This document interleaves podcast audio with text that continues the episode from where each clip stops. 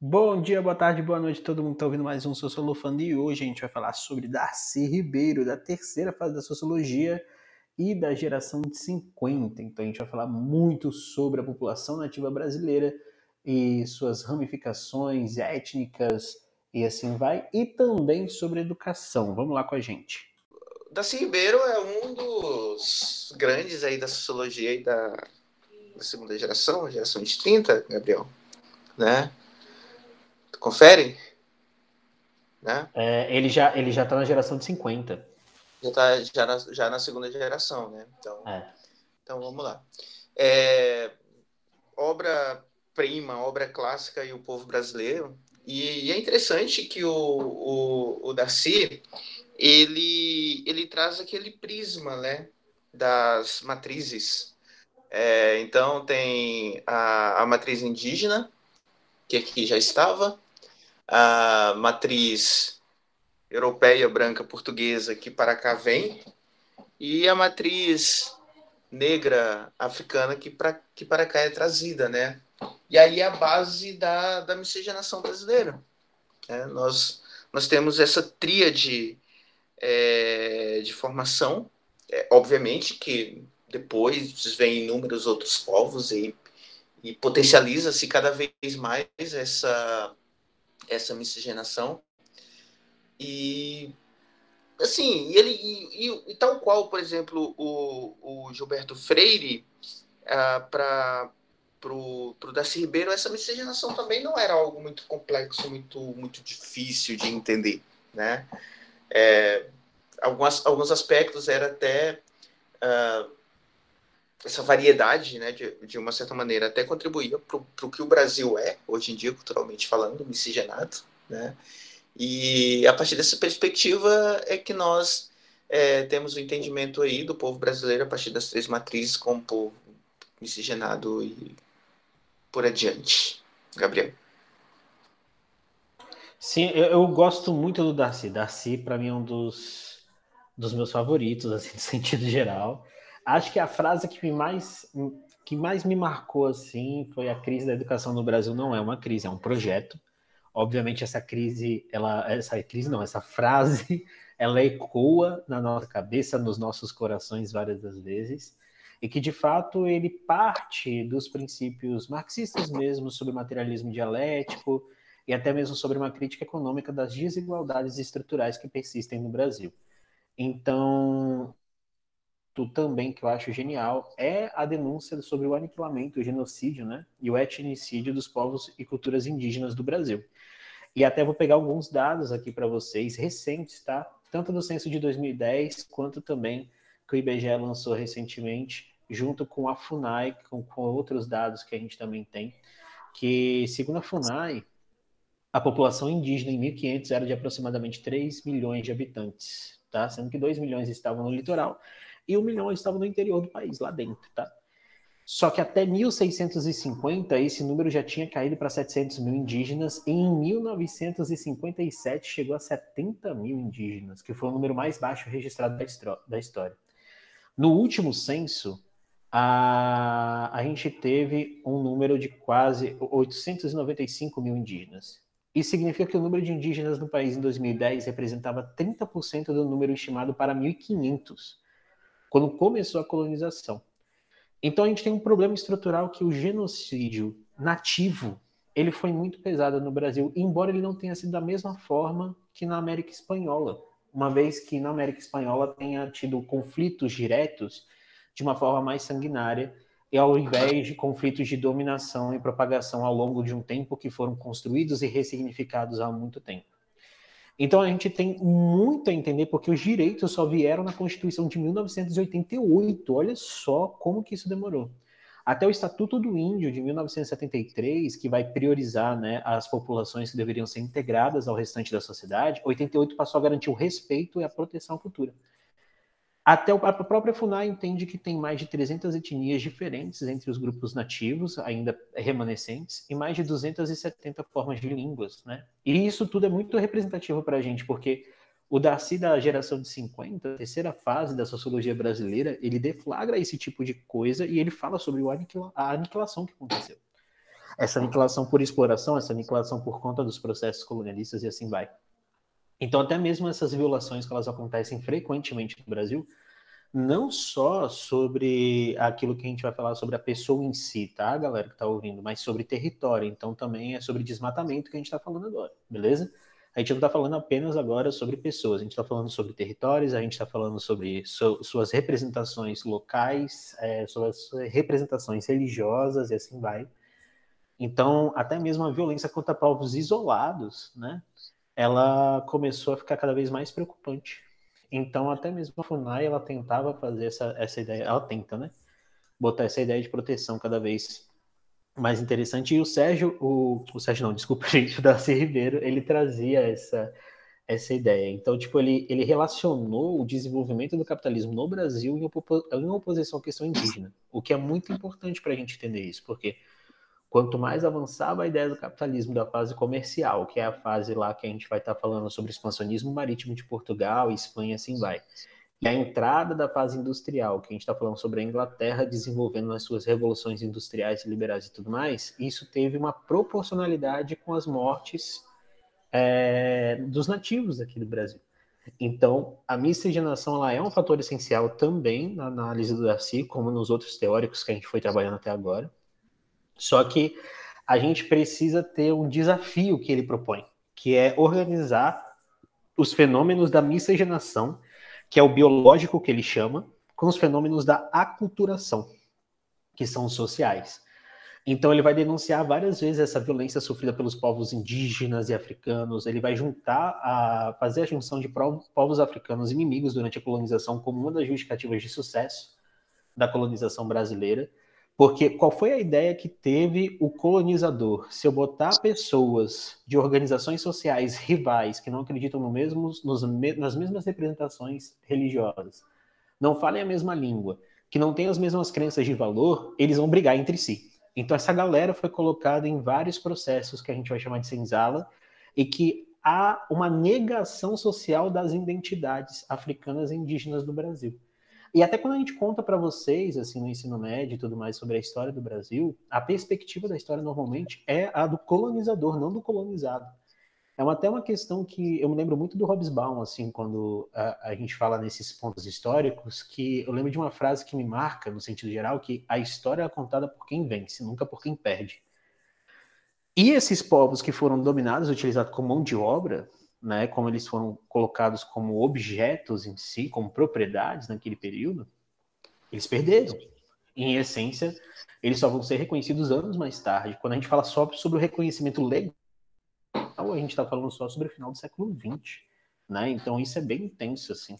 E há uma negação dessas identidades originárias que cria uma identidade da ninguémtude, que o Igor adoraria falar, né? mas eu já roubo dele, da ninguémtude, que é essa ideia, porque acaba que surge um brasileiro que a gente não sabe quem ele é. Porque se a gente parar para pensar, quem está ouvindo a gente alguns episódios sobre teóricos do Brasil, da sociologia do Brasil, a gente sempre está fazendo o esforço de tentar encontrar quem é o brasileiro, qual é essa identidade. E, na verdade, um dos nossos maiores problemas é que há uma negação constante dos processos históricos de formação. Então a gente não conta a história do nativo, a gente fala como se o nativo fosse um só. A gente não fala sobre todas essas etnias que eu mencionei que existem agora. Eu não estou falando lá de 1500. Eu estou falando de um dado da FUNAI de, de, de é, quase 10 anos atrás, 5 anos atrás, quando eles é, ressignificaram os dados e assim vai. Então é muito interessante a gente parar para pensar que as nossas formas de interpretação sobre a própria história do Brasil levam a gente a crer que é como se o brasileiro surgisse do nada. E de fato não foi. Foi uma criação, né? Que a gente foi tendo paulatinamente ali as suas formas de interação com várias formas de etnia brasileira. E aí ele até percebe essa ausência do orgulho quanto à etnicidade brasileira. A gente não tem orgulho de ser brasileiro em si, não há esse critério de identidade. Tanto que isso foi um dos movimentos principais para o período militar, para que a gente abraçasse o governo militar durante o período de uma Copa do Mundo da década de 70. Então, olha só que coisa doida, né? Uh, e a gente também vai ter essa indiferenciação das misturas étnicas no discurso nacional. A gente reconhece, só que a gente constantemente distingue. Então a gente quer deixar bem claro que são pessoas diferentes, mas que fazem parte da formação, e a gente não consegue abraçar como a mesma ideia, né? E o que, que, você acha sobre tudo isso? Acho que eu saí falando, né, sem parar. Ufa, né? Assim, até muito bom tudo isso que você falou, assim, você sintetizou muito, muito bem, trouxe vários dados importantes aí. É, lembrando que a população indígena aqui no Brasil, até hoje, né, vem aí em completo possibilidade de extermínio. A palavra é exatamente essa, extermínio que está acontecendo, né? Então tivemos problemas agora com Covid, é, que alguns lugares não queriam disponibilizar vacina prioritária para essa população e por aí vai, né? E assim, e o, o, Gilberto Freire, especialmente, ele tinha uma preocupação muito, muito grande com essa população. Ele era um indigenista, né? Sim. Ele, ele ficou imerso nessa cultura, ele foi conviver é, ele foi conviver com os índios. E especialmente a parte lá do, do, do, do livro, lá do povo brasileiro, a parte que, que fala sobre a matriz indígena, ela é riquíssima, riquíssima, riquíssima, assim. É, a quem interessar, tem esse livro, tem ele em videozinhos, em documentários no YouTube. E aí ele é dividido por partes, assim, são documentários de. Cada um deve ter os seus 20, 20 e poucos minutos.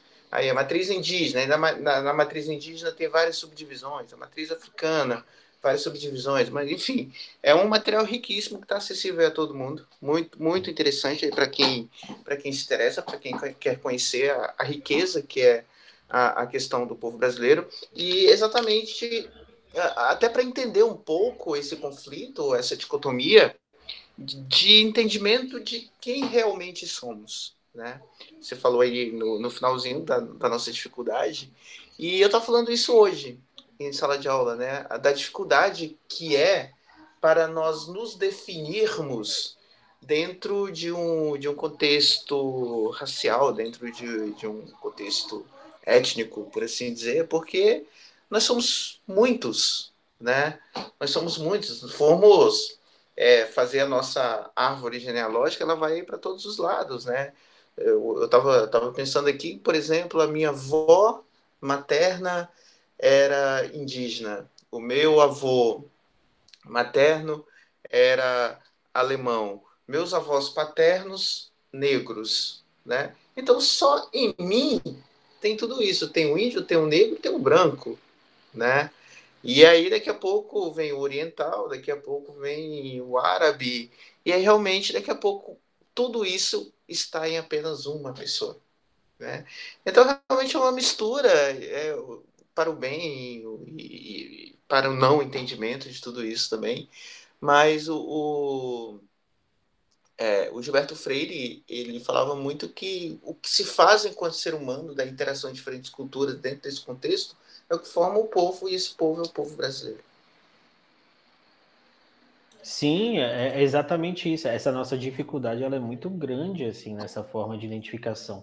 E até sobre o processo de educação também se torna muito interessante a gente ter esse toque. Uh, mas a gente vem comentado sobre identidade desde que a gente está analisando obras do Paz, né? Não sei se vocês estão aí ouvindo a gente há muito tempo. Se não, vamos ouvir lá, por favor, Carimbó, a Capoeira, o Bumba Meu Boi, vários episódios que a gente fala sobre os aspectos culturais do Brasil e a gente fala sobre a importância de conhecer o Brasil em si.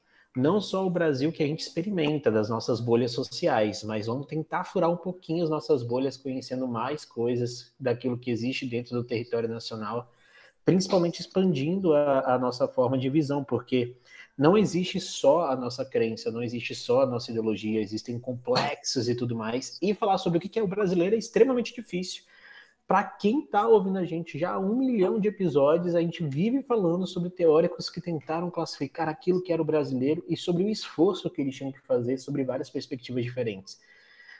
E de fato, quando o Darcy Ribeiro ele fala sobre a ninguémtude, isso fica muito claro para a gente. Porque há um esforço uh, no discurso histórico para apagar aquilo que a gente fez errado, principalmente com o processo da escravidão seja ela com nativos, seja ela com povos que vieram de fora do, do território nacional. E, e, esse esforço ele tende a romantizar esses espaços também. porque muitas das formas de apropriação das ideias, elas romantizam as relações de miscigenação. E até quando a gente fala a miscigenação foi violenta, a miscigenação foi sangrenta, a miscigenação foi tida como um ato de violência complexo, alguma galera dá um bug, porque a galera, como assim? Tipo, não foi de boas. Eu, eu, acredito que a galera tem no coração, e eu falo no coração porque eu acredito que seja afetivo, a ideia do Gilberto Freire sobre a democracia racial. E na forma intelectual, eles entendem que há diferenças. Entende mais ou menos o que eu quero dizer? Eu acho que a galera achou que foi de boas o processo, no sentido geral, no afetivo, porque a gente não tem, a gente não conta a história de uma maneira violenta, a gente conta a história de uma maneira de negação, a gente nega o nativo, a gente nega o, o escravo que ele vem principalmente ali do continente africano. Então, de uma certa maneira, é, se dá até uma romantizada na história, né? Então, Exato uma, uma maciada, né, para não não chocar assim. Então, Exato. É, não é história real. É, a, a, ressignificação do discurso histórico é muito perigosa, principalmente porque ela tem a perspectiva do dominante. E ninguém quer ser reconhecido com as suas mãos sujas de sangue, a menos que seja processos revolucionários de conquistas positivas. A escravidão é uma mancha na história da humanidade. Ela não é uma coisa positiva. Então, nenhum país, nenhum país hegemônico gosta de ser lembrado daquilo que foi feito alguns anos atrás. Nenhum país hegemônico gosta de ser lembrado das diferenças estruturais que são provenientes de um aspecto histórico que foi feito. Então, essa ideia dessa discussão, caraca, eu falei bonito agora. O... essa ideia da discussão da ninguémtude, ela é essencial, porque a gente acaba discutindo quem é o brasileiro sem a gente incluir no discurso o que, que é o nativo e como que o nativo ele se construiu, quais são as identidades nativas. E é por isso que eu até cito, não, não é uh, não é raro quando a gente fala sobre populações nativas do Brasil e organizações sociais nativas, que as pessoas elas se espantem quando a gente fala que tem mais de 300 etnias no Brasil nativas diferentes, que tem mais de 270 línguas diferentes no Brasil. Porque as pessoas não sabem, né? Nós surgimos ali do nada ali de, de repente fez-se. Né? Isso, e, e ao mesmo tempo a gente abraça muito bem o discurso da miscigenação, né? Porque a miscigenação ela foi tão romantizada que a gente abraça bem ela, só que a gente não sabe de onde a gente veio. Então a gente aceita. Ah, foi uma miscigenação. E, e também é, fica evidente que no passado a gente falava muito sobre três formas raciais, né? Que era o termo que eles usavam no passado. Que era o branco, o negro e o indígena.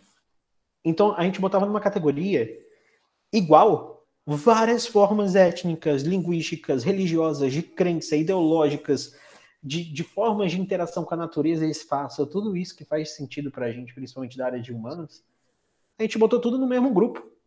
Só que quando a gente fala sobre a população branca, a gente sempre fala foram os portugueses, ingleses, espanhóis, holandeses, franceses. A gente especifica muito bem as relações étnicas que possui. Quando a gente fala sobre o escravo, o que, que a gente fala? O escravo África. negro. África. A gente fala em continente. Quando a gente fala sobre o indígena, o que, que a gente fala? A gente não fala sobre a, a organização social tupi-guarani, necessariamente. A gente fala indígena. Tudo é índio, tudo é igual. É, generaliza, né? Isso. A gente generaliza no sentido de apagar mesmo essa identidade. Então acaba que quando a gente discute sobre o que é o brasileiro, fica complexo porque a gente não tem duas das principais matrizes sendo trabalhadas constantemente uh, nos nossos discursos educacionais. E até isso teve uma influência direta no século XXI, porque foi aprovada a lei que a gente precisa falar sobre história e cultura da África. Só que aí eu lhe pergunto, meu amigo Luiz, isso acontece de fato nas práticas educacionais? Você acha e você tem observado, não tem observado? Não, não, não. Especialmente quando quando tem que falar, especial, especialmente quando se tente falar de religiões de matrizes africanas, é, há uma resistência muito grande por parte dos currículos para se falar sobre essas questões, né? Então, realmente não, não há um, um, um interesse em divulgação desse conhecimento, né? Exato. Tanto do conhecimento da parte indígena quanto do conhecimento da parte escra da escravidão dos negros africanos. É, mas, por exemplo, tem um movimento que é, que é muito interessante, que as pessoas aqui no Brasil, elas buscam muito descobrir as suas origens europeias, né? Então tem pessoas que pagam muita grana para uma pessoa ir para Itália, para Espanha, para Portugal lá e ir aos cartórios descobrir sua origem porque a pessoa quer uma dupla cidadania e por aí vai. Mas, por exemplo, ninguém né? Tá tendo um movimento agora aí no, acho que no, no site UOL, alguma coisa assim, que está fazendo alguns testes de DNA aí com os negros para descobrir as suas origens e tal. Mas ninguém faz esse processo para saber a sua origem indígena. Sim. Ah, eu sou de, de qual origem? Eu sou tupi-guarani, eu sou, enfim, de onde que eu sou? Ou, ou mesmo da, de qual parte da África que eu sou? Não, isso não é legal, isso não é bacana né? Sim. Legal e bacana, eu descobri se eu sou, se a minha família é italiana, é alemã, se é portuguesa, se é espanhola e por aí vai. Exato. Então, realmente, é, volta lá naquela questão da que a gente falou anteriormente lá sobre o, a cordialidade, né? Isso. Cara, Você... só para a título de informação aí para o ouvinte, a Lei 10.639 de 2003 que obriga, tá? Que tem o um ensino de história e cultura afro-brasileira e nas suas representações das, das múltiplas formas de conhecimento, tá? Então, em artes, a, na sociologia, na filosofia, enfim, em várias formas daquilo que a gente pode fazer. E é óbvio que a gente tem toda essa construção que o Luiz trouxe para a gente, uma resistência, principalmente pelos símbolos religiosos, que no Brasil, uh, no século XXI, e até acredito que bem antes também já havia essa resistência, só que, claro que agora a gente está tendo cada vez mais acesso a esse tipo de informação de, de resistência e de reações e tudo mais. Só que, de fato, se torna interessante até mesmo porque parece que a gente insiste em ter essa ninguémtude, né? E não querer saber nossas origens. E, e Exatamente. Isso, e isso faz com que a nossa, a nossa própria forma de representação simbólica ela seja uh, totalmente etnocêntrica. A gente, a, a gente tem uma preferência na, na, no setor europeu mesmo de formação, igual o Luiz falou. E quando a gente leva isso para a educação brasileira, o Darcy ele foi uma das pessoas que mais também elaborou formas de entendimento sobre a educação, e principalmente sobre as disparidades das relações de classe que elas impõem no acesso. Quando a gente fala sobre acesso, a gente fala sobre quem está indo para a escola, quem está se formando, quem está obtendo aquele tipo de conhecimento e para que vai obter aquele tipo de conhecimento. Quando a gente entende isso, a gente entende que as classes sociais elas estão diretamente ligadas aos múltiplos acessos que a sociedade pode oferecer, seja ele saúde, segurança, educação, é, lazer e assim vai. E na educação, ele identifica que a frase que eu falei no início, né, que a crise da educação no Brasil não é uma crise é um projeto. E aí a gente pode interpretar isso de diversas formas, tá? A gente pode entender que é um projeto de Estado para que a gente mantenha uma população tecnicamente preparada para um trabalho mais braçal e outra que vai ascender na sociedade e manter as suas relações de dominação. A gente pode entender também que é um projeto para que a população ela não adquira conhecimento, para que ela não tome o poder, né? No sentido geral, para que ela não questione as decisões. É, especialmente, pode especialmente, Gabriel, com, com o que está acontecendo aí agora, né? Por exemplo, mudanças no ensino, é, sucateamento das universidades, né? Essa, essa própria questão agora da, da UFRJ, que é assustador isso que está acontecendo, né? A possibilidade de fechar as portas, assim, e se isso acontecer, isso vai se espalhar para, para, para as demais federais que tem por aí. Né? Então, realmente, é, é, um, é um projeto, como você falou, é um projeto de destruição. Né? O, para potencializar ainda mais, uh, cada vez mais, essa ignorância da, do, do eu enquanto ser humano, enquanto ser brasileiro, né? Não, não, para não conhecer a minha própria história, não me entender, é exatamente falou, para eu não questionar, para eu não, enfim, para eu ser um, um, uma massa de manobra, por assim dizer. Então, Exato. Então, realmente, é como você está falando, é um, é um projeto, né? Um projeto de destruição. Né? É, e, e, é, muito, é muito complexo até falar sobre sistema de educação, ainda mais para a gente que é professor, porque a, a educação é um dos processos de transformação das próprias realidades que a gente pode ofertar. Mas, em essência, a, como qualquer sistema que a gente analisa, e até mesmo vou aproveitar até o viés marxista que o Darcy Ribeiro dá para essa ideia de classes diferentes para projetos de Estado diferentes, a, alienação ela é um dos pontos chaves também para que a gente não perceba esses instrumentos até que eles aconteçam. Então é muito complexo isso, porque o desmonte, a, a, deixar precária a situação em determinadas universidades, escolas e assim vai, parece que é algo proposital. Até porque a lei orçamentária desse ano, ela foi aproveitar, ela foi aprovada recentemente, foi no mês de abril, não foi? Que eu quase foi, foi. Foi, e, quase e... um mês, tem semanas. Isso. E com, com um ano já em andamento, que é algo que tem se que fazer antes de encerrar o ano anterior, né? Então. Exato. Então, tipo, a gente já pegou uma, uma falta de orçamento já planejado com um ano de antecedência e ainda teve uma, uma lei aprovada no meados de abril, né? E que aí as universidades vão ter que acabar arcando com essas consequências. Não só o FRJ, mas como outras universidades também tem esse risco, igual o Luiz falou para a gente. A UFMG também afirmou já, a UFG também, a UNB também.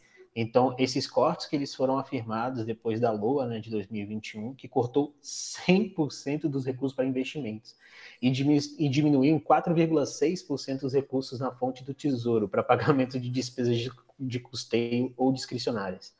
É as bolsas, né, muito... né? Do, Isso né? Ápice, essa galera toda. Realmente a ciência não. Exatamente. E, e, e, a gente vê que esse desmonte científico, ele não é aleatório. Ele é um projeto. E aí que faz todo sentido aquela discussão que o Darcy fala lá atrás, né?